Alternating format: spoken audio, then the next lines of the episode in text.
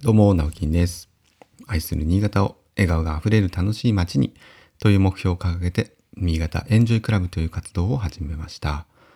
普段は新潟市内で建築事務所を友人と共同経営したり、個人では築50年の空き家を地域の子どもたち、また大人も含めた親子でのんびりと遊べる場所にリノベーションをしたりしている寺尾の空き家という活動をしたりしています。はい、えー、そして最近はですね、えー、八千代の空き家というですね、まあ、空き家活用シリーズ第2弾ということで、えーまさに今日からですね、実際現地でちょっと活動が活性化していきますので、えー今日はそんなお話もしていきたいなと思います。はい、おはようございます。10月9日土曜日ですね。今日は、えー月に1回の土曜出勤の日ということでですね。えーまあみんなでこう事務員さんとねもう一人の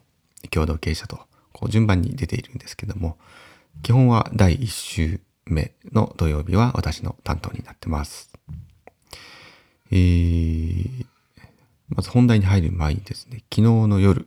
えー仕事終わってからですねえーあれです。あれを打ってきました。コロナワクチンですね。1回目の接種なんですけれども、モデルナアームに、えーなっております。あ噂のモデルナアームです。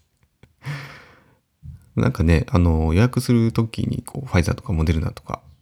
まあ、あの、ネットで予約したんですけどね、こう、選べるんですけど、なんかファイザーが全然なくて、まあ、都合が合わなかったりとかね、うん、なんか場所が良くなかったりして、まあ、モデルナしかなかったので、まあ、しょうがないなと思って、こう、なんかね、やっぱこう、モデルナの方が、あの、副作用が出やすいとかな、いろいろ言われてたんで、まあ、なんか嫌だなと思いながらも、まあまあいいかと思って、あの、まあ、昨日ね、接種を迎えたんですけども、まあ、基本的には、あの、腕が痛いだけで、今のところ、熱もなかったです、ないですし、あと、なんか顔がすごいむくんでるよって、まあ、妻から言言われましたけど、すごい顔してるよとかって言われましたけど、はい。確かにちょっとね、あの、むくみ気味だなとは思いました。それが、えーワクチンのせいなのか、昨日、まあ、あの、帰ってきてね、あの結構普通、普通だったので、まあ、またお酒ちょっと飲むかなと思って、お酒ちょっと飲んだんで、まあ、そのせいなのかはわかりませんが、はい。顔もややむくんでいるそうです。まあでも、モデルナアームって言っても、全く腕上がらないわけじゃなくて、うん、そうですね。なんとか水平ぐらいまでには痛いけど上げれるみたいな感じですかね。ね、あの、やっぱなるんですね。筋肉的に痛いっていう。まあでもこんなで済んでよかったなとは思いますけどね。また4週間後に2回目の接種があるので、まあその時はね、ちょっとやっぱり熱も出るんじゃないかなとか。まあ周りでも結構出てますからね。あの、皆さんどうでしたでしょうかね。ファイザーですか？モデルナですか？もしくはこう打たないですか。まあそれはね個人の判断にそれぞれの判断によるので、えーそれは言い悪いの話じゃないので、ね、どうこう言うつもり全くありませんけども。まあなんかねやっとこう一区切りつくって言ったらあれですけどね。うん長かったこのコロナ大流行大騒動にまあちょっと収束の兆しっていう、収束っていうかね、こう、なんていうかな。うん、まあこうやって、こういう感じでね、日本社会としてやってこうよみたいな、こう、道筋が見え始めたんじゃないかなと思っております。はい。ということで、えー今日はですね、えー前々からお話ししておりました、八千代の空き家の、えーお片付けワークショップ、今日の、えー午後1時半から4時半ぐらいまで、えやっております。まあ、ちょっとね、体調ものすごく悪くなったらどうしようかなって、やや心配はしたんですけども、まあ大丈夫だろうなと思っていましたけどね。まあ、あの予定通り、えー開催できます。私も行ける会場ですね。えー普通に行けますので、ただ手がちょっと上がらないっていうぐらいで、はい、行きますので、どうぞ今日ね、ご参加される方、よろしくお願いします。結局私入れて8人ぐらいにはなったのかな。あの、本当にありがたいですね。なんかあの、ただ片付けるだけですから、えー、皆さん来てくれないんじゃないかなって思ったんですけども、本当に、あの、助かります。ありがとうございます。まあでも、この、そうだな、こう、八千代の空き家に限らず、まあ、なんでこの空き家部っていうのを立ち上げたかとかっていう話は、前しましたっけね？どうだったかな？ちょっと忘れましたけど、やっぱり、あの、うーん、最近思うのがですね、うんまあ、これはこの空き家活動に限らずですけど、私がその、よく言ってる林業のことだったりとか、うん、空き家のこともそうですね。あとは、その、まあその辺が大きいのかな。あと、まあライフスタイルみたいな、その住宅、ね、その木造住宅、日本における木造住宅の、まあなんか取り扱いというか、うん、なんかそんなのもひっくるめてたんですけど、やっぱね、その、気になっちゃうんですよね。気になっちゃうことは、そのままにしやっぱ知っておきたくないんですよね。で、まあ、皆さんもね、やっぱそういう同じ業界にいる方、仲間の方も、まあそういう気持ちがあったりとか、え実際に活動されてる方もいるんですけど、やっぱ正直、その日々のね、やっぱ仕事に忙殺されると、どうしてもその後回しになってしまうというか、あの、やらなくてもいい活動じゃないですか。空き家の活動だってね、私も別にやらなくてもいいんですよ。そこでこう売り上げを作ってるわけじゃないので。ただやっぱ課題を解決するためにね、ちょっとでも活動したいとかあ、とまあ林業に関してもそうですよね。林業のこと別に、あの、今まで通り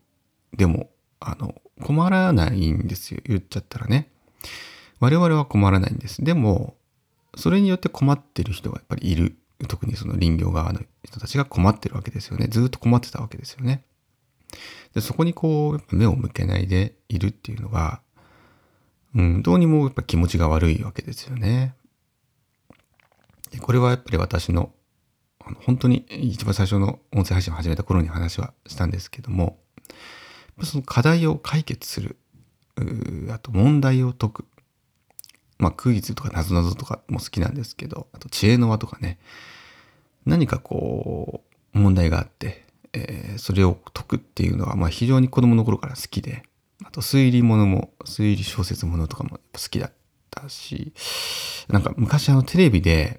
そういう番組やってたの覚えてないですか？あの、推理テレビ番組。